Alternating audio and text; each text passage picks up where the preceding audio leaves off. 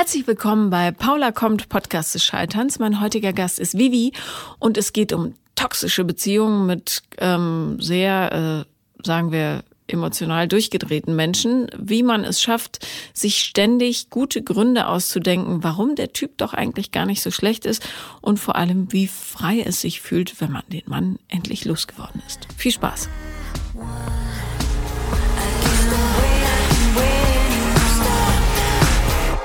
Herzlich willkommen, Vivi. Hi. Schön, dass du da bist. Ja, ich freue mich auch. Wie hat dir Berlin bisher gefallen?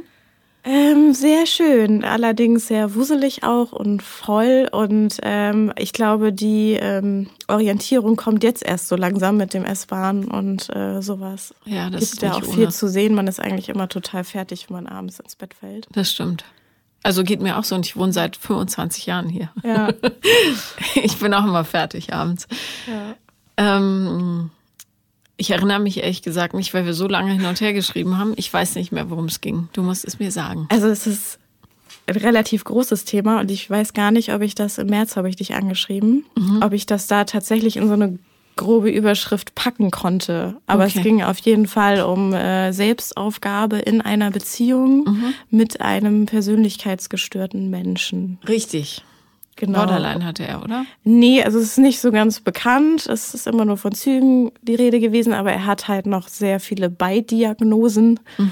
Ähm, Hypochondrie, Depression, posttraumatische Belastungsstörung. Ähm, also die Liste ist ziemlich lang. Und du hast deine innere Krankenschwester freigelassen Genau. und sie wirken lassen. Ja. genau. Und Vivi ist dabei verloren gegangen. Ja. Wie lange warst du mit dem Herrn zusammen? 13 Monate. Ja, manchmal geht die Energie relativ schnell flöten. Ne? Kommt auf die Ja, Intensität also- an. Das, Reflektierend betrachtet habe ich relativ lange durchgehalten, wenn ich mir das so Ja. rückblickend anschaue. es gibt Leute, die können sowas Jahre machen. Mhm. Wie, wo hast du den kennengelernt? Ähm, wir haben Jahre vorher, zwei Jahre vorher, bevor wir zusammengekommen sind, mal zusammen gekellnert. Ähm, da war ich aber noch in einer Beziehung und ähm, fand ihn aber anziehend und äh, wusste aber nicht, dass das bei ihm auch so war. Und er hat dann irgendwann mitgekriegt, dass ich einen Freund habe und hat sich quasi in Anführungsstrichen zurückgezogen. Und da, also ich habe auch gar nicht mitbekommen, dass er irgendwie irgendwelche Tendenzen flirttechnisch hatte. Hat er, ähm, äh, oder beziehungsweise was hat dich an ihm so angezogen? Also ich würde mal behaupten, dass er ein sehr attraktiver Mensch ist. Ähm, er ist so eine Mischung optisch Jon Snow und Heath Ledger. Also Oh, halt auch okay. dunkle Haare, schulterlang, Bart, dunkle Augen, Löckchen? leichte Wellen und hat halt diesen leichte melancholischen Hundeblick, der so eine Tiefsinnigkeit ausstrahlt. Und sowas hat mich immer irgendwie angezogen, weil ich habe immer tiefsinnige oder Tiefsinnigkeit verwechselt mit unglaublicher Intelligenz. Und dabei ist es oft äh, eine krankhafte Melancholie auch gewesen. Es schließt sich ja nicht aus, aber ich habe immer gedacht, oh, die sind wahnsinnig, wahnsinnig intelligent und Weil sie so philosophisch und das finde ich ja spannend, äh, wenn man ein bisschen reflektierter durch die Welt geht. Aber es war dann halt oft dieser Beigeschmack, dass das einfach nur sehr trübselige, melancholische Persönlichkeiten waren. Ja, so ein bisschen misanthropisch veranlagt. Ja, genau. Ähm, okay, und dass er eine Persönlichkeitsstörung hat, also manchmal merkt man das ja, wenn du, Mhm. wenn man so nervös wird neben Leuten, das war da nicht. Nee. Okay. Hattest du denn vorher so eine Art Vorgeschichte, dass du dich eher zu Leuten hingezogen hast, die dir nicht so gut getan haben? Ja, definitiv. Also so für toxische Beziehungen war ich äh, immer zu haben. Allerdings war, hat das alles übertroffen, würde ich jetzt mal sagen. Okay, wie alt bist du? 28. Okay, hast ja schon eine Menge aufgebürdet. Ja, ja. Ähm, woher kommt dieser Hang zur Selbstzerstörung? Ja, ich habe das mal in der Therapie auch analysiert. Ähm, ich habe eine sehr, sehr fürsorgliche Ader, so, eine, so eine Art Helfersyndrom. Und das ist quasi so ein angelerntes Verhalten, weil ich mir darüber halt Wertschätzung erhofft habe. Also von klein auf schon. Ich habe sehr, sehr viel Mobbing-Erfahrung und habe da dann irgendwie meine Nische gefunden. Aber wenn ich aber hilfsbereit und lieb und nett und zuvorkommend bin und äh, quasi nach dem Mund rede, dann kriege ich ja irgendwas äh, Nettes zurück. Mhm. Äh, und dann habe ich mich dann halt auch darüber irgendwie lange definiert, unbewusst natürlich. Klar. Mhm. Wofür wurdest du gemobbt? Oh. Ja, es ist unterschiedlich, weil das fing ja in der Grundschule an bis zur neunten Klasse. Ähm, und es war hauptsächlich auch körperlich. Ich war sehr dünn und in der Pubertät hieß es dann immer, ja, willst du aufs Klo kotzen gehen jetzt oder halt solche Geschichten, dass dann äh, mir Magersucht unterstellt wurde und daraufhin rumgehackt. Ähm, ganz früher hatte ich eine sehr ausgeprägte Fantasie und habe das auch nach außen getragen. Ähm, das war dann so Lügengeschichtenmäßig. So, ich war halt eher in dieser Fantasie drin und alle haben dann halt hinterher gesagt, ja, die erzählt ja Lügengeschichten. Und zum Beispiel, was, also warst du eine Prinzessin, die eigentlich. Also ich weiß es nicht mehr, aber meine Grundschullehrerin hat später meiner Mutter erzählt, dass ich wohl erzählt hätte, ich hätte Ponys zu Hause. Mhm. Und dann kamen die Kinder mich besuchen und da waren gar keine Ponys. Und es war halt aber in meiner Fantasie und ich habe das so erzählt, als wäre das Realität und äh, ja. Naja, manchmal, wenn man Kind ist und sich etwas sehr wünscht, dann ja, genau. passiert das halt. Okay, und, ähm, und das ging in der weiterführenden Schule auch noch so? Ja, ähm, also ich bin auf dem Dorf groß geworden und die haben halt, ein Dorf weiter war dann die weiterführende Schule und die haben halt gedacht, das wäre ganz schlau, eben diese Peer Groups wieder zusammenzupacken in eine Klasse. Ach, das heißt, sie wussten alle, dass du keine Ponys hattest. in Anführungsstrichen. Also ich war auf jeden Fall wieder mit 90 Prozent der Personen in einer Klasse, die in meiner Grundschulklasse waren und mhm. somit war mit Neuanfang nichts. Okay, scheiße. Ja, na gut. Ähm, und wie sah es zu Hause aus? Also ich bin eigentlich im super Umfeld groß geworden. Meine Eltern haben mich gut aufgefangen. Ähm, ja, also da war alles liebevoll. Ich, äh, mein Vater ist ein bisschen konservativ und hat auch so einen leicht autoritären Stil gehabt, was dann so in der Pubertät ein bisschen angeeckt ist.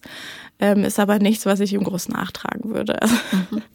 Und ähm, hattest du dort innerhalb der Familie eine bestimmte Position? Also hast du viele Geschwister?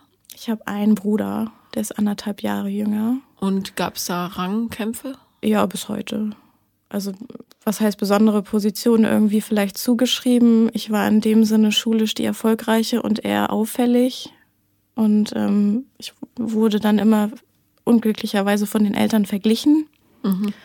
Ähm, ja, und das hat er dann auf mich projiziert und äh, dadurch natürlich so eine Rivalität entwickelt. Und, äh, ja. Also du bist das gute Beispiel.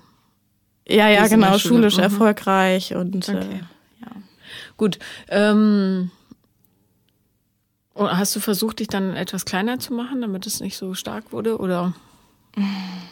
Äh, das weiß ich jetzt nicht. Ich weiß, dass ich halt jahrelang, also bis ins Erwachsenenalter, versucht habe, irgendwie eine Harmonie herzustellen in dieser Geschwisterbeziehung, weil mhm. ich so mhm. traurig war, dass die halt eher so angeknackst und kalt ist.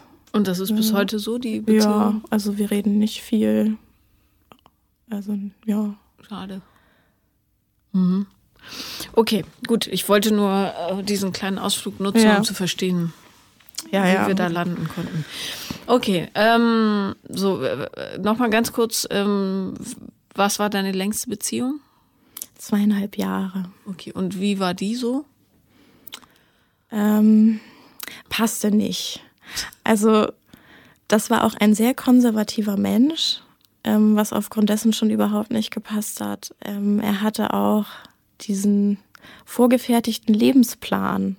So, mhm. ich, also wenn ich mit ihm noch zusammen wäre, hätte ich schon zwei Kinder.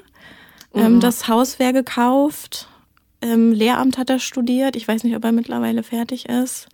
Und ich fand das erst ganz toll, weil das ja so ein Ankommen war und ähm, heiraten steht schon fest und ähm, ja, ich ich habe jemanden und äh, alles toll. Und ähm, das hat dann ziemlich lange gedauert zu reflektieren, wie unterschiedlich wir eigentlich sind und dass ich gemerkt habe, ich will das gar nicht und das setzt mich unter Druck und äh, ich weiß auch gar nicht, ob ich ein Haus kaufen will später. Ähm, dann mal so ganz lustig gesagt, vielleicht will ich auch in der Kommune leben, auf dem Hof mit mehreren Leuten. Also, ja, das äh, war dann sehr einengt irgendwann mhm. und verstehe ich. Ja. ja. Ich hatte auch, ich habe ähm, mal mit 17 einen Heiratsantrag gekriegt von jemandem, der auch genau so einen Lebensplan mhm. hatte. Und der ist dann aber auch relativ geradeaus gegangen. Also manche mhm. Leute können nicht so sich größer bewegen. Ja. Okay. Passt bloß halt nicht zu jedem. Mhm. Ja. Ähm, also diesen Arbeitskollegen, um jetzt mal wieder anzuknüpfen, ähm, den hast du dann nach einer gewissen Zeit wieder getroffen und zwar wo? Ähm, in Kiel, weil mhm. wir beide in Kiel gewohnt haben. Das mhm. war übrigens der Mensch nach dieser zweieinhalbjährigen Beziehung, ah, ja, okay. auch relativ schnell danach. Also mhm. ich glaube nur einen Monat war ich allein. Ähm, genau der hatte meine Künstlerseite auf Facebook halt die ganze Zeit verfolgt. Und das habe ich immer gesehen, dass er dann Bilder geliked hat. Und irgendwann hat er dann, glaube ich, sogar auf dem privaten Profil so ein Herz drunter gesetzt. Mhm. Und da habe ich ihn dann einfach angeschrieben, so von wegen, wenn man hier plump kommentiert, kann man sich auch so mit mir unterhalten. Ja. Und dann ging das halt so mit Chatten ganz intensiv, 24-7. Ja. Und dann hat man sich irgendwann getroffen. Und was dachtest du, als du ihn wieder gesehen hast? Der erste Eindruck war gar nicht so gut. Also das war leider betrunken in der Bar, dass ich dann spontan, ich wusste, dass er da ist, ich bin dann spontan da, so jetzt kann man ihn auch mal sehen, habe mir ein bisschen Mut ja auch angetrunken und er hat aber wahrscheinlich der Aufregung geschuldet, man weiß es nicht, den, ganz, den ganzen Abend nur von sich erzählt. Und ich saß da. Ah. Mhm. Ja. Naja, gut, würde ja auch dann vielleicht zum Krankheitsbild passen. Ja, später. genau. Aber ähm, okay, also du, du bist an diesem Abend dann platt gequatscht nach Hause mhm. gegangen und was hast du gedacht? Ich habe gedacht, ich kenne ihn doch irgendwie anders. Es war immer beim zusammen Kellnern total gelöst und entspannt äh, zu quatschen und äh, das war jetzt bestimmt irgendwie der Alkohol oder ich würde ihn gerne nochmal nüchtern treffen. Und hast du das getan? Genau, Eis essen. Schön. Und äh, als ich da schon hin bin, hat er mir dann irgendwie geschrieben, ja, ich verspäte mich, ähm, stehe hier noch irgendwie und komme nicht weiter. Und dann habe ich nur gesagt, ich hole dich ab, ich komme dir entgegen. Und dann hatte er da eine Panikattacke. Ja. Und die kleine Krankenschwester, die hat gesagt, juhu, ich hole schnell mein mhm. Köfferchen. ja, also ähm, er hat das da noch nicht so an sich rangelassen, ist natürlich offen damit umgegangen, hat aber gesagt, ich habe dann direkt gefragt, äh, wie möchtest du das denn gerne? Möchtest du gerne in den Arm genommen werden? Und er so, ja, später, wenn das meine Freundin wäre, vielleicht jetzt so. Aber ich war halt direkt be betüdelnd mhm. so und, und dachte auch, dieser arme Mensch. Ähm, der hat ja sicherlich schon einiges durch und äh, ja. Du wusstest aber nichts von äh, der Diagnose. Nee, das kam später. Okay. Und ähm, wenn jemand, man kann mal im Leben eine Panikattacke haben. Das äh, ist mir auch schon passiert vor einer Lesung. Mhm. Und bin dann ins Krankenhaus gefahren, weil ich sicher war, dass ich einen Herzinfarkt habe. Ähm, habe dann im Arm der Ärztin ein bisschen mich abgeweint und dann ging es wieder. Also, aber ähm, wenn man auf dem Weg zu einem zu einer leichten Tätigkeit, wie zum Beispiel einem Date, hm. eine ausgewachsene Panikattacke hat, ähm, das ist es meistens was tiefer liegendes. Ich sage so hm. für die hm. Zukunft, falls es dir nochmal passiert. Ja. Also, ja. Okay, wie seid ihr mit der Attacke dann da umgegangen? Äh, wir sind dann erstmal, glaube ich, tatsächlich zu ihm nach Hause das war direkt um die Ecke und dann konnte er sich da hinsetzen. Ähm, ja, und dann haben wir ganz normal geredet und dann ging das, dann sind wir auch Eis essen gegangen.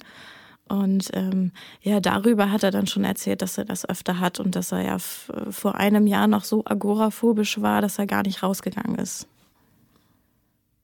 Ja. Und bei dir hat kein einziges Alarmglöckchen geklingelt? Ganz leise? Ja, schon.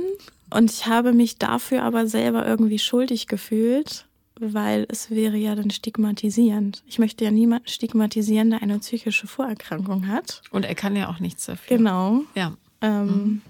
ich, also ich lehne ja auch niemanden ab, äh, der jetzt körperlich was hat. Ja, ja. Ähm, genau. Ist auch die richtige Einstellung. Mhm. Nur die Frage, die sich dann stellt, ist, gehe ich mit so einem Menschen eine persönliche Beziehung ein, beziehungsweise kann ich mich so abgrenzen, dass es mich eben nicht in meinem Innersten mhm. zerstört.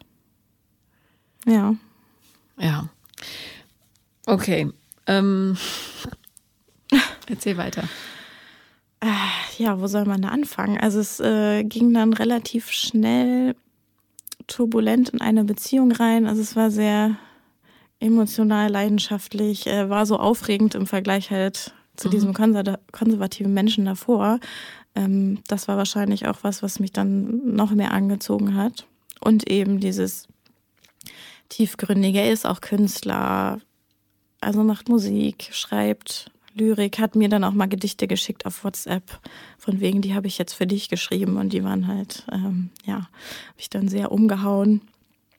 Genau, das hat mich alles so sehr angezogen und ähm, ich wusste ja auch, dass ich ihn vor zwei Jahren schon irgendwie gut fand und dachte so, das ist jetzt Fügung.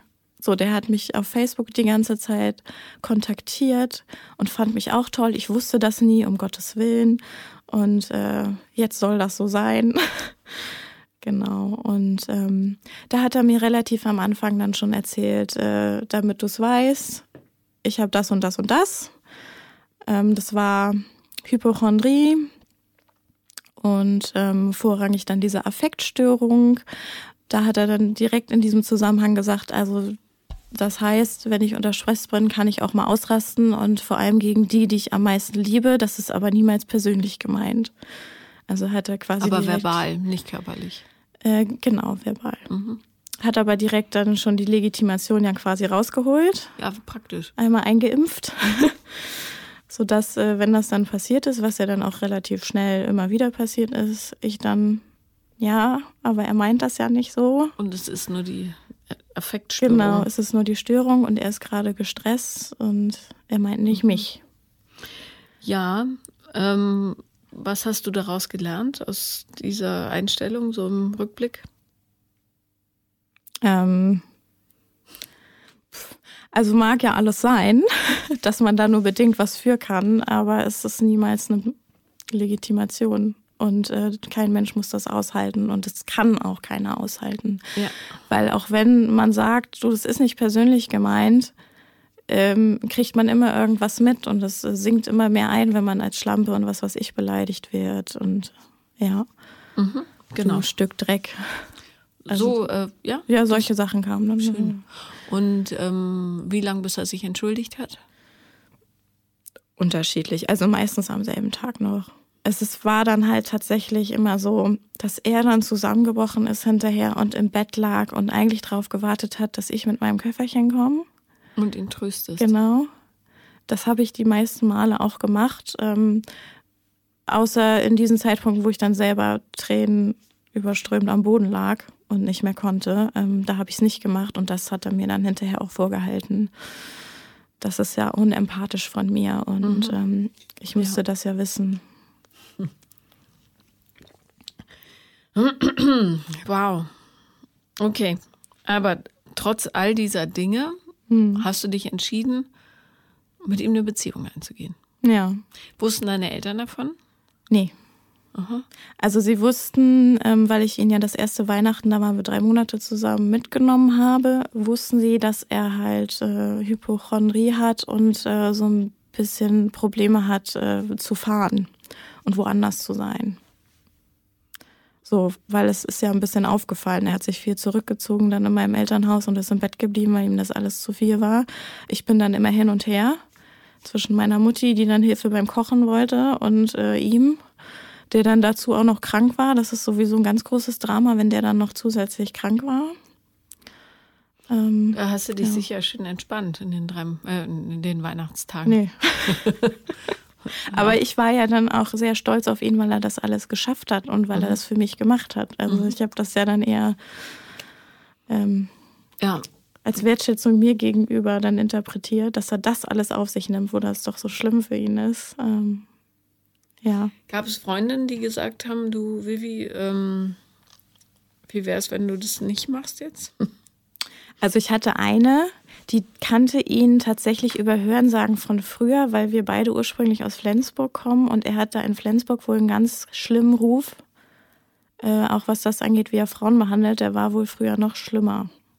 Also psychotisch und sowas. Mhm.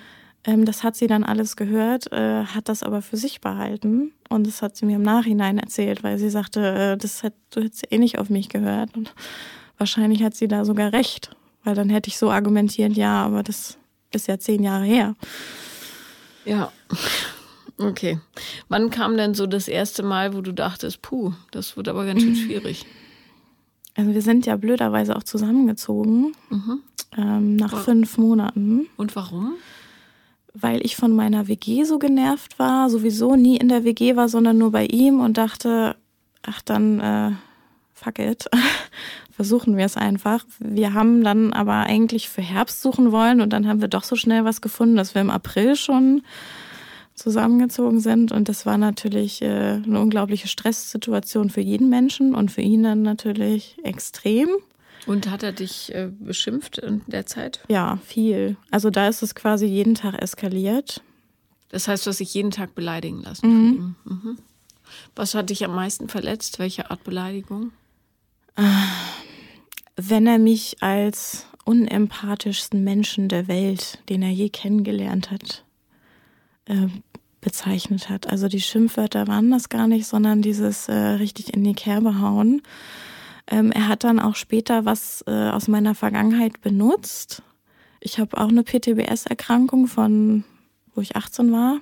Ist man über, also sind Übergriffe in der Beziehung passiert körperlich, sexuell. Und ähm, das habe ich ihm natürlich erzählt und dann hat er halt später behauptet, ich würde in meiner Opferhaltung verharren und ihn deshalb unfair behandeln. So, und das habe ich ihm geglaubt. Weil das klingt ja logisch. Ja, ja, so, total. Hat er super gut argumentiert. Das ist ja das Schöne an missbrauchenden äh, Menschen. Ja. Das klingt alles immer irgendwie logisch. Ja, und das hat verdient. mich dann im Nachhinein auch am meisten verletzt, weil er das ja benutzt hat einfach. Mhm.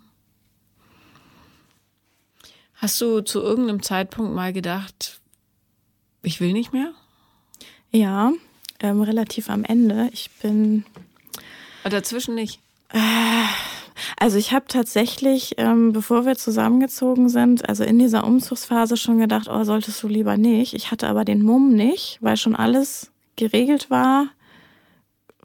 Kurz vor Unterschreiben, ähm, ich, hatte, ich hatte den Mut nicht, das alles äh, zurückzuziehen. Und habe gesagt, das ist jetzt eine stressige Umzugsphase, das wird äh, Umzugsphase, das wird besser.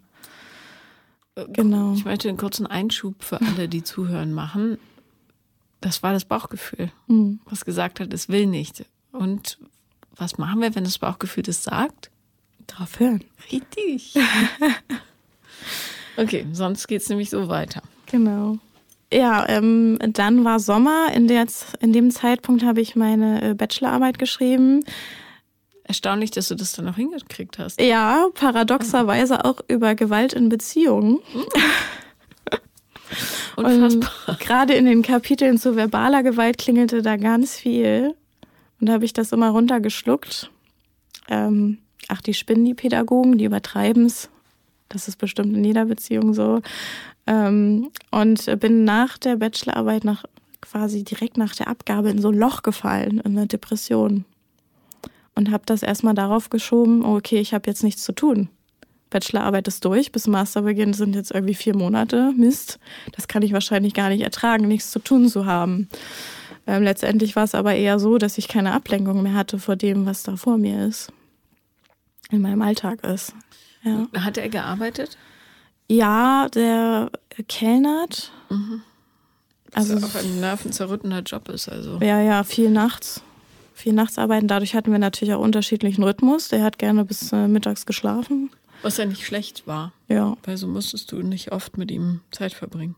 Ja, schon, mhm. er hat ja jetzt nicht jeden Tag gearbeitet. Also es war mhm. jetzt kein 40-Stunden-Job, den er da gemacht hat, sondern drei, viermal die Woche. Hast du zu irgendeinem Zeitpunkt darüber nachgedacht, dir Hilfe zu holen? Mhm. Also als ich die Depression hatte, habe ich das direkt gemacht. Okay. Und hast dann mit einer Therapeutin darüber gesprochen genau. oder Therapeuten? Und hast du erwähnt, wie es in deiner Beziehung ja. läuft? Und was hat die, war es eine Frau? Ja. Was hat die gesagt? Also über die Therapeutin habe ich es quasi geschafft, überhaupt mich zu trennen. Mhm. Also das offen zu legen, auch wie utopisch da eine Zukunft ist. Sie hat ihn dann ja quasi äh, aus der Ferne mitdiagnostiziert. Und äh, hat dann gesagt, äh, ausgewachsene Persönlichkeitsstörung, Histrionie, Narzissmus, alles drin. Ähm, wäre unverantwortlich von mir, mit dem Kinder zu kriegen. Ja. Und als sie das so offen gesagt hat, war für mich, ähm, ja, total klar, das geht nicht. Wie schnell hast du dich getrennt danach? Ja, da sind ja noch so viele Vorfälle passiert. Ich habe äh, in der Therapie ganz, ganz lange mit mir gehadert. Ich war richtig unsicher hin und her. Also sie hat richtig lange mit mir daran gearbeitet, was will ich überhaupt. Ähm, erst äh, war ja mein Wunsch, dass sie mich so weit stabilisiert, dass ich das ab kann, so wie er ist. So, das war meine Intention, diese Therapie zu machen, weil ich ja dachte, es ist mein Opferdenken, weswegen ich so angreifbar bin. Ja. mm. Was kannst du im Rückblick sagen, was außer diesem, dieser Helfergeschichte, was dir an seiner Persönlichkeit gefallen hat? Ja, eben vor allem dieses künstlerisch Begabte. Ähm, Ich kann dir 500 Mm, künstlerisch ja, ja. begabte Leute vorstellen. Also er wirkte auch immer sehr intelligent und ähm, was im Nachhinein natürlich strategisch war, ich hatte das Gefühl, der war unglaublich empathisch. Paradoxerweise. ja, wenn es um seine Bedürfnisse ging, dann Mhm. schon, ja. Ja, ja, aber er hat das halt gut drehen können irgendwie, ähm, wenn er sich dann entschuldigt hat hinterher. Ja. Und trotzdem dann auch wieder, ja, aber du bist ja auch schuld. Ähm, Und äh, wenn ich Konflikte angesprochen habe, war es halt auch ganz schnell, mach mir keine Vorwürfe. Siehst du nicht, dass du mir Vorwürfe machst? Ähm, Also ganz manipulatives Verhalten auf jeden Fall. Dann hat er ja auch ein ganz großes Drogen- und Alkoholproblem gehabt. Also er hat jetzt nicht jeden Tag getrunken, aber wenn er getrunken hat, ist er so eskaliert, dass er bis zum nächsten Mittag weg war, nicht erreichbar. Meistens dazu dann noch gekokst und ich dann zu Hause Ängste ausgestanden habe. Was hat er jetzt wieder gemacht? Weil er auch ganz oft dann verprügelt nach Hause gekommen ist oder blutend. Ähm, ja, und das äh, einmal habe ich ihm tatsächlich zugeguckt aus einer Kneipe auch geholt, relativ am Anfang. Das habe ich danach aber nie wieder gemacht, weil er ganz, ganz widerlich ist, wenn er zugeguckt war. Was hat er zu dir gesagt? Ähm, er hat einmal in so einem Zustand meine ganze Familie beleidigt. Die da war. Nee, die nicht da Ach so, war. okay. Und die er Vor kaum dir. kannte, die er einmal gesehen hat. Ähm, ja. Deine Mutter ist sowieso das Opfer deines Vaters und guck mal, wie sie jetzt total unselbstständig und ja. Ähm, richtig unter die Gürtellinie. Und diese Sachen, die wusste er am nächsten Tag nicht mehr. Das war immer das Problem, wenn ich das klären wollte. Er hat alles, Ja, ob er es nicht wusste oder ob er es äh, Ja. verdrängt hat und so. Das- Genau. Aber ähm, wie, wie sah denn dein Sozialleben aus innerhalb dieser Beziehung? Also ich habe mich schon mit ein, zwei Freundinnen immer mal getroffen. Ich habe da nur nie diese Sachen erzählt, sondern eher so ein paar positive. Also wenn wir eine Radtour ge gemacht haben, habe ich dann halt von der Radtour erzählt, aber nicht, dass er währenddessen mich bepöbelt hat, weil ich zu langsam fahre. Also ähm, w- du fährst so durch die Gegend und was sagt er dann zum Beispiel? Ich will verstehen, wie Ah, es ist ja so anstrengend mit dir. Ähm, wir müssen noch nebeneinander fahren, du fährst viel zu langsam, das macht keinen Spaß. Also er hat halt wirklich die ganze Situation runtergezogen. Ähm, er hat zum Beispiel auch mal eine Wii gekauft und wollte, dass wir unbedingt zusammen Wii spielen. Ich habe das aber noch nie gemacht und war dann halt äh, sehr langsam im Drücken. Und das konnte er nicht aushalten. Der hat dann, dann teilweise die Wii dann weggeschmissen, also gegen die Wand geworfen und meinte, das macht überhaupt keinen Spaß mit mir, das ist ja nur nervig. Und ähm, ich kriege ja gar nichts hin, ich bin ja schlimmer als eine Dreijährige. Und dann habe ich dann mal so trotzig gesagt, Entschuldigung, dass mir niemand mit drei Jahren beigebracht hat, wie man wie spielt. Da ist er dann völlig eskaliert, hat mich geschubst. Also ich saß auf einer Tischkante, er hat mich dann so quasi halb geohrfeigt und halb äh, zur Seite geschubst. Und hat dann hinterher gesagt, äh, er hätte das als Angriff gesehen auf seine Kindheit Hä? dass ich mich quasi drüber lustig gemacht habe, dass seine Eltern ihn vernachlässigt haben. So oder so keine Entschuldigung. Ja. Ja, genau. Okay. Ähm, kannst du dich noch erinnern, äh, wie du dich täglich motiviert hast in dieser Beziehung? Also du musst ja irgendwas gesagt haben, um das auszuhalten, oder? Für dich selbst? Hm. Das ist eine gute Frage. Ah. Wahrscheinlich habe ich mir das irgendwie schön geredet. Ich kann es mir nicht mehr vorstellen. Ich kann es mir überhaupt nicht mehr vorstellen. Es war halt viel dieses, er kann ja nichts dafür. Er hat sich ja hinterher auch so lieb entschuldigt. Äh. Und er sieht doch so niedlich aus. Ja, und ansonsten hat er auch was Beschützendes irgendwie. Äh, also er war doch nie da. Und wenn, hat er dich runtergemacht. Ja. Es ist eine ganz, ganz gute Frage. Ich habe keine Ahnung. Hm. Wann war der Entschluss, dich zu trennen, so fest, dass du es wirklich äh, durchziehen konntest? Ähm, nachdem er körperlich wurde. Mhm. Also diese eine Situation mit dem Schubsen, äh, da habe ich noch gesagt, du hast hier eine Grenze übertreten, das geht gar nicht. Und das haben wir dann in Anführungsstrichen geklärt. Da hat er sich auch entschuldigt für und dann dachte ich, okay, das kommt dann hoffentlich nie wieder vor. Ähm, es war dann aber Wochen oder zwei Monate später ist dann halt ohne einen äh, erklärbaren Triggergrund, wie man das so nennen kann, ähm, dazu gekommen. Ich saß auf dem Sofa und er wollte mich äh, necken und irgendwie ins Gesicht fassen, was ich ja gar nicht leiden kann. Ich glaube, er wollte mir einen Pickel ausdrücken. Fand das irgendwie lustig. Und ich habe ihn weggeschoben und dabei im Auge getroffen. Natürlich nicht absichtlich. Das er derart ausgerastet, dass er mich vom Sofa geschubst hat und äh, dann nochmal in die Rippen getreten, als ich auf dem Boden lag. Und hat dann noch gesagt, was hast du denn erwartet? Also ganz wütend in meine Richtung. Und dann war ich so total pikiert. Pikiert? Ich, ich habe überhaupt nicht äh, verstanden. Ja, ja, also entsetzt natürlich, ich, geschockt. Also es hielt auch lange an. Ich lag ganz lange auf diesem Boden und dachte, was hat er mit diesem Satz gemeint? Ich ver verstehe gerade gar nichts. Und da war halt im Nachhinein das auch nicht klärbar, weil er das ähm, die ganze Zeit legitimiert hat. Aber was willst du denn erklären? Naja, also ich wollte nochmal darüber reden ähm, und habe natürlich erwartet, dass er sich entschuldigt, weil das irgendwie im Affekt und ähm, natürlich nicht in Ordnung ist. Aber was mich dann halt noch viel nachhaltiger schockiert hat, war, dass er gesagt hat, nee, du hast ja angefangen. Das war völlig in Ordnung und ach, das ist doch keine Gewalt gegen Frauen. Also hat das lächerlich gemacht. Hat dann später auch behauptet, ich würde ihn auch immer schlagen konnte mir aber keine Situation aufzeigen. Also er hat das wirklich dann total verdreht und wollte dann eine Paarberatung machen, aber nur aus dem Grunde, dass, ähm, also mit dem Wunsch, dass der Paarberater oder die Beraterin dann quasi sein Verhalten auch legitimiert. Also mir dann quasi erklärt, warum das okay ist, dass er so reagiert hat und äh, dass das ja gar nicht schlimm ist und auf keinen Fall Gewalt gegen Frauen ist. Und ähm, als ich dann das gemerkt habe, dass das die Intention hinter der Beratung ist, habe ich das gecancelt und das ging, glaube ich, über drei Wochen dieses Hin und Her. Beratung, Trennung, Beratung, Trennung.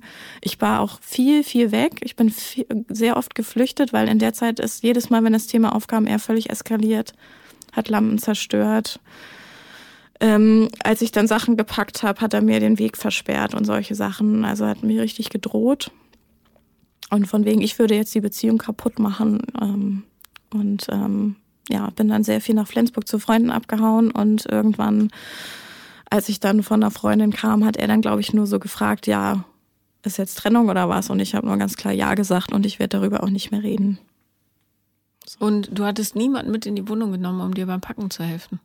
Nee, das war ja quasi ähm, aus dem Streit heraus, dass ich ganz schnell ge gehen musste. Also meine Freunde waren ja dann die in Kiel waren, arbeiten und die anderen saßen in Flensburg, die mich quasi nur telefonisch unterstützt haben. Ja, aber als du dann deinen Kram endgültig aus der Wohnung geholt hast? Ja, da hatte ich ganz viele Freunde, da war mein Vater auch dabei. Mein Vater war zwischendurch auch mal da, als er, ich musste ja noch drei Monate da wohnen mit ihm. Mhm.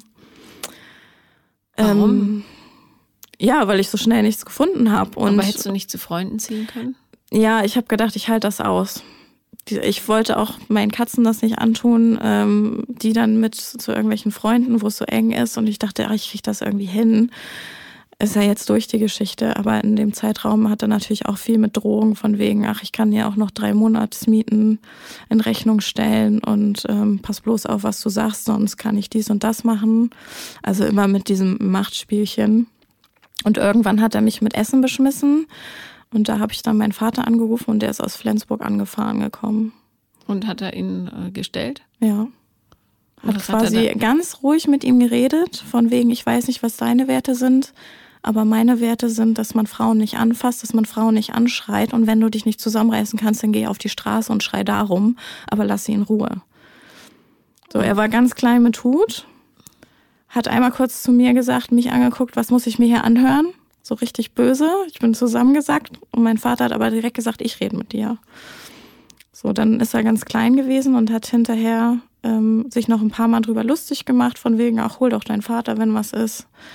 Ähm, hat mir gegenüber dann aber nie wieder was gemacht. Also es hat dann doch irgendwie gefruchtet offensichtlich, weil er ja auch Autoritätsproblem hat. Hm, aber das ist ja das Schlimme, diese ganzen Schläger sind absolute Feiglinge. Ja, total. Also er ist wie ein kleiner Junge gewesen.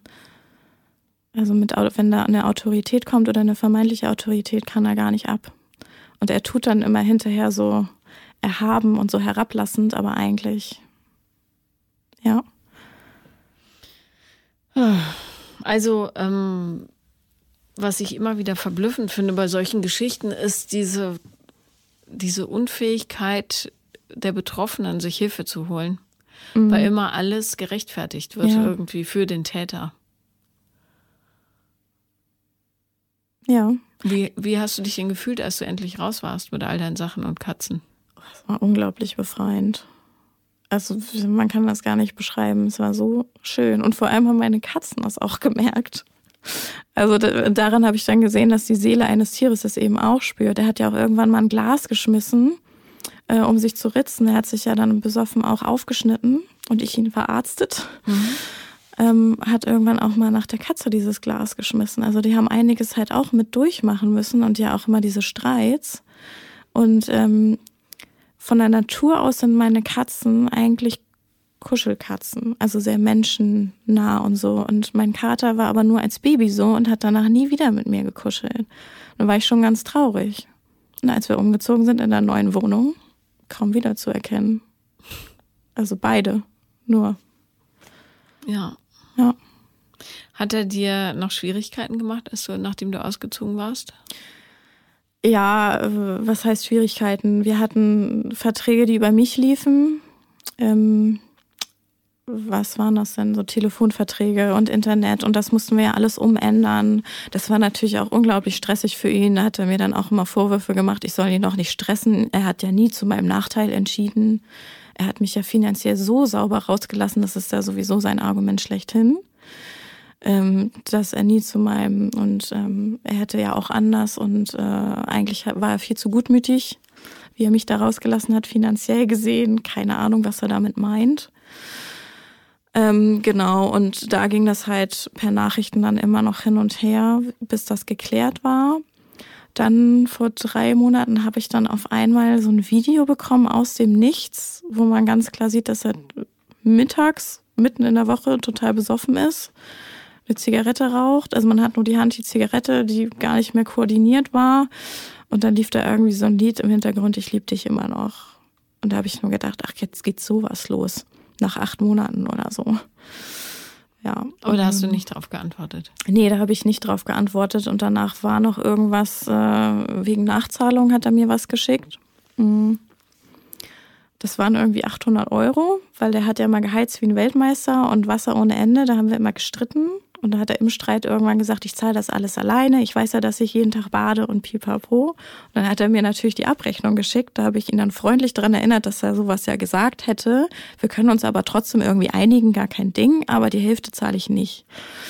Und dann hat er dann halt so ganz erhaben, ja, stimmt, das habe ich gesagt, dann verlange ich von dir auch gar nichts. Ähm, ich stehe ja zu meinem Wort. Und ähm, ja, also ist jetzt ein ganz toller. Mhm. Und es war irgendwie vor zwei Tagen tatsächlich auch nochmal sowas. Wegen der Abrechnung, oder? Ähm, ich weiß gar nicht, ob das wegen der Abrechnung war. Hm, das müsste ich nachgucken. Ich habe das irgendwie ver vergessen direkt. Also ich habe das halt wirklich nur so halb gelesen. Ähm, und ähm, ja, stimmt, er hat mein PayPal benutzt. Aus, aus Versehen natürlich. Das ist, glaube ich. Für welchen Betrag? Ähm, so meistens so 18 Euro, wenn er bestellt hat. Ähm, Essen bestellt, war dann aus Versehen mein PayPal noch gespeichert und das ist dreimal passiert. Ich habe dann immer das Geld direkt wieder angefordert, das hat er auch überwiesen und dann immer, Entschuldigung, war ein Versehen. Kannst du da nicht das Passwort ändern? Habe ich alles gemacht. Habe ich komplett geändert. Ich habe jetzt auch diesen SMS-Code mit eingestellt. Äh, wenn das aber irgendwo noch gespeichert ist, wird danach nicht gefragt, sondern das automatisch abgezogen. Und, PayPal ähm, ist ein ziemlicher Scheiß. ja, ich. total. Ich müsste alles löschen ein neues Konto errichten. Naja, auf jeden Fall habe ich da vor zwei Tagen, habe ich ihm tatsächlich ganz giftig einen Screenshot geschickt und so, was soll das denn jetzt schon wieder? Und dann hat er gleich, ja, reagier mal nicht so giftig, entspann dich mal, du kannst doch einfach fragen. Ich so, wer lesen kann, das ist eine Frage. Ähm, genau, und dann kam so ein ganz langer Text. Ähm, wieder, ja, wieder der Satz, ich habe dich ja finanziell nicht, wie kannst du sowas von mir denken? Aber ich kann ja auch verstehen, dass du so reagierst. Ähm, natürlich mache ich mir immer noch Vorwürfe wegen der Beziehung, also da habe ich dann aber nicht mehr geantwortet. Nee, bitte Das, nicht. Also, äh, das lohnt nicht. Aber viel wichtiger ist, ähm, äh, wie lange ist die Trennung jetzt her? mh, also eigentlich ein Jahr, Ja. das war Anfang November. Ähm, wie, was hast du danach für dich getan, damit dir das vor allem nicht wieder passiert? Naja, ich habe ja die Therapie weitergemacht. Mhm. Die habe ich jetzt im Sommer abgeschlossen. Ähm, ich habe erst ein Fluchtfahrzeug benutzt, relativ schnell. Da habe ich auch noch da gewohnt. Also über also Weihnachten, Januar, so zwei Monate lief das. Äh, hat natürlich nicht funktioniert. Ähm, also ich war schon, habe mich schon blöderweise verknallt, aber ähm, er wohnte halt in Flensburg und fand dann die Entfernung dann doch doof. Also kann man natürlich vorher wissen, war ich auch ein bisschen angepestet und habe ein bisschen mit ihm diskutiert. Ähm, aber ich habe das dann doch relativ schnell verarbeitet. Das wäre sowieso katastrophal geendet. Kannst du denn mal Single sein? Wollte ich eigentlich. Oh no. Ja. Das wäre ganz gut, weil äh, dann könntest du mal in dich reinfühlen und auch überlegen, warum du immer andere brauchst, um dich selber so aufzuwerten. Mhm. Also ich meine, das habe ich ja in der Therapie richtig gut aufdröseln können. Das, da verstehe das ich ist die mich auch. Theorie, aber was ist mit der Praxis? Ja. Das ist ja immer noch so. Ja. Äh, okay, also wen hast du denn jetzt? Ich bin dann, glaube ich, zu meiner Einweihungsfeier im März habe ich dann im Club jemanden kennengelernt ähm, und der war halt sehr, sehr hartnäckig und da habe ich dann irgendwann gedacht, ja gut, so was Lockeres ist ja vielleicht mal ganz schön. Und dann hatten wir so eine lockere Geschichte und da sind dann aber dann doch leider Gefühle entstanden. Was heißt leider? Also sind Gefühle entstanden und ähm, das ist dann seit August äh, eine Beziehung geworden. Ähm, also er weiß um die Hintergrundgeschichte und dass ich eigentlich auch da noch total dran zu knabbern habe, das weiß er alles. Und ähm, nur in diesem Wissen habe ich gesagt, ich versuche das mit dir, aber du musst das wissen. Ich habe dann zwei Menschen in mir, die eine Seite verarbeitet noch und die andere versucht, irgendwas zuzulassen. Aber es ist äh, wahnsinnig anstrengend und ich habe auch äh, Probleme, Nähe zuzulassen, also emotional. Ja, verständlich. Also über diese Verknalltheit komme ich noch nicht hinaus und er ist sehr, sehr emotional und äh, da kriege ich schon teilweise ein schlechtes Gewissen, weil ich das noch gar nicht, ich bin noch so blockiert. Ja, also A, ist es relativ unwahrscheinlich, dass du so schnell einen Menschen findest, dem dein Herz gehören soll. Und B, ähm, ja, es klingt jetzt nur so für mich, aber ich glaube nicht, dass du schon äh, verstanden hast, dass du alleine auch ein ganz, ganz tolles Leben haben kannst. Und nicht, weil du das immer sein sollst, sondern weil du erstmal aus dieser Beziehungsabhängigkeit raus musst, Ja. die du halt an den Tag legst. Ja. Und ich kenne viele Frauen, die immer so schnell dann plötzlich in irgendwelche Beziehungen reinrutschen. Ja, wo aber kommen das die ist, immer her, ne? Ja, aber das ist nie, das, also es ist nie eine bewusste Entscheidung, sondern dann ist, geht einer einfach nicht weg und dann soll er halt einziehen. Oder ähm, der hat so eine nette Mutter. Oder äh, der, das ist aber so praktisch, weil der hat eine große Wohnung, keine Ahnung. Das, da gibt's immer tausend Argumente, aber ähm, eine Beziehung, aus der du auch gewachsen rausgehen kannst und äh, in der du dich frei fühlen kannst, die wird mit dem Herzen getroffen und nicht aus praktischen Gründen. Ja. Und ich, also, Wobei ich nicht, also ich bin mir jetzt nicht so sicher, ob ich da tatsächlich sehr praktisch denke oder ob ich ihn idealisiere. Also es ist halt tatsächlich so, dass ich Beides ist scheiße. Ja. Ja. Aber ich habe tatsächlich bisher noch keinen Menschen getroffen, der so wertschätzend mit einem umgeht wie er. Ja, das wird ja auch mal Zeit. In, Aber, in jeder ähm, Hinsicht. Und das hat mich halt einfach wahrscheinlich so überrannt, dass ich da dann Gefühle entwickelt habe und dachte, es wäre ziemlich blöd, sich diesen Menschen entgehen zu lassen, wenn er vielleicht doch so ein toller Mensch ist. Ja, aber auch dieser tolle Mensch hat ein Recht darauf, jemanden zu haben, der ihn absolut liebt. Mhm. Und ähm, mit dem er eine, oder mit der, mit der er eine Zukunft aufbauen kann Ja. und so weiter. Das gebe ich nur zu bedenken. Mhm. Ähm, und sich das Leben immer so passend zu machen, ist eine schwierige Strategie, weil es nie voll gelebt wird, sondern immer nur so halb, weißt du? Ja. Ja, aber das sehe ich natürlich auch, dass ähm, ich ein schlechtes Gewissen habe und ich natürlich schon das zurückgeben möchte, was er mir gibt. Ähm, Und du kannst es ich habe die ja. Hoffnung noch nicht aufgegeben, dass es, äh, diese Blockade sich löst. Ich glaube nicht, dass es an der Blockade liegt. Mhm. Aber ähm, wohnst du jetzt schon mit ihm zusammen? Nein, um Gottes Willen. Gut, bitte er mach ist, das auch Er wohnt nicht. auch im Studentenwohnheim. Er ist einiges jünger als ich. Was dann noch dazu kommt. Äh, Okay. Ähm, ja, also es hat sehr, sehr viele Vorteile an sich zu arbeiten, wenn man gerade keine Bindung hat. Und ich weiß nicht, was die Leute mal glauben, aber man stirbt nicht, wenn man ein halbes Jahr mal keinen Sex hat. Ja. Ihr könnt euch einfach mal auf euch besinnen und mal ja, das Leben in euch reinlassen. Und da muss nicht immer irgendeiner drum rumspringen. Das ist irgendwie, glaube ich, auch dieser gesellschaftliche Aberglaube. Also meine Freunde haben direkt gejubelt. Na, endlich. Ähm, dass ich mal jemanden fürs Bett habe, der mir gut tut. Also, ja, als ob ich Ja. das nötig gehabt hätte. Verständlich, ja, dass du, dass es schön ist, wenn du jemand Liebevolles hast. Aber ähm, man ist so als moderner Mensch wie so eine große Schneekugel und du bist die ganze Zeit geschüttelt und man sieht überhaupt nicht, was da für Figürchen drin stehen. Und mit jeder neuen Beziehung, wo du schon wieder Energie reingeben musst und überlegen, oh Gott, jetzt habe ich ein schlechtes Gewissen, weil ich liebe ihn eigentlich nicht so sehr wie er mich. Oder ich habe überhaupt keine Lust, ihn heute zu sehen, aber ich habe ihn ja schon drei Tage nicht gesehen und so weiter ja. schüttelst du diese Kugel wieder und wieder und wieder.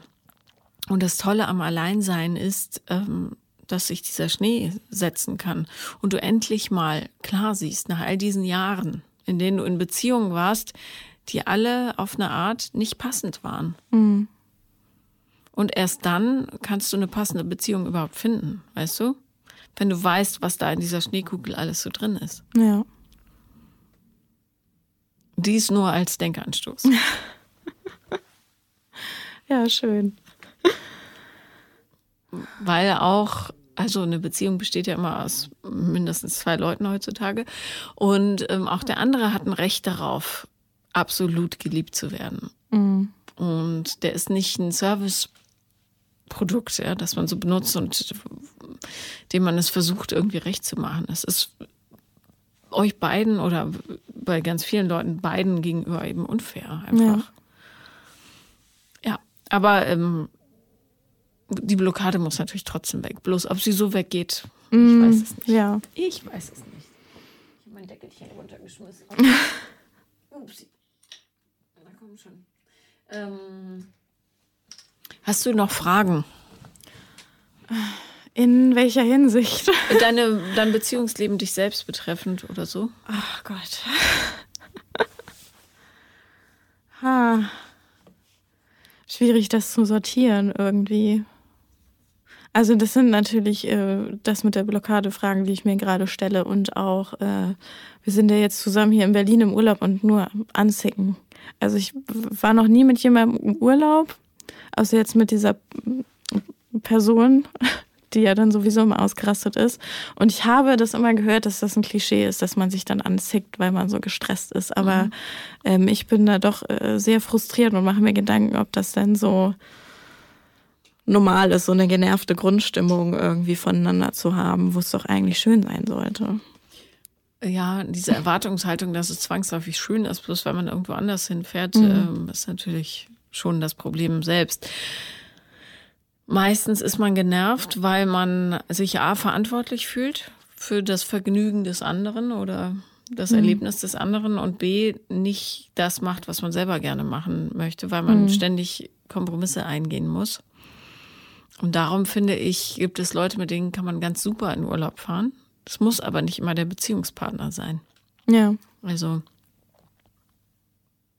idealerweise geht das Hand in Hand, aber muss nicht.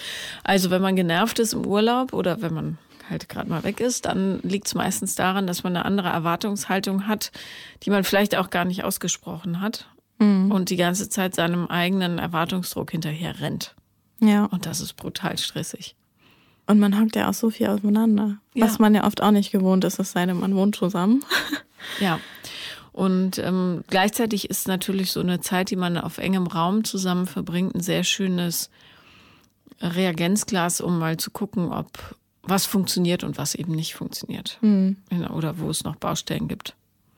Oder wo man vielleicht mal falsch abgebogen ist. Ja. ja. Okay, wie lange bleibt ihr noch hier? Bis Sonntag. Okay, dann, Sonntagmittag. Dann ähm, wünsche ich euch viel Vergnügen dort. Ja, vielen Dank. Herzlichen Dank, dass du dir eine Stunde abgezwackt hast. Ja, gerne. danke, dass du da warst. Gerne, danke auch. Das war Paula kommt, Podcast des Scheiterns. Und wenn ihr auch mal dabei sein wollt, wisst ihr natürlich, was ihr tun müsst. Einfach mir auf Instagram folgen, The Real Paula Lambert und mir da schreiben oder noch zusätzlich eine Mail schreiben an paulalambertmail at gmail.com. Herzlichen Dank.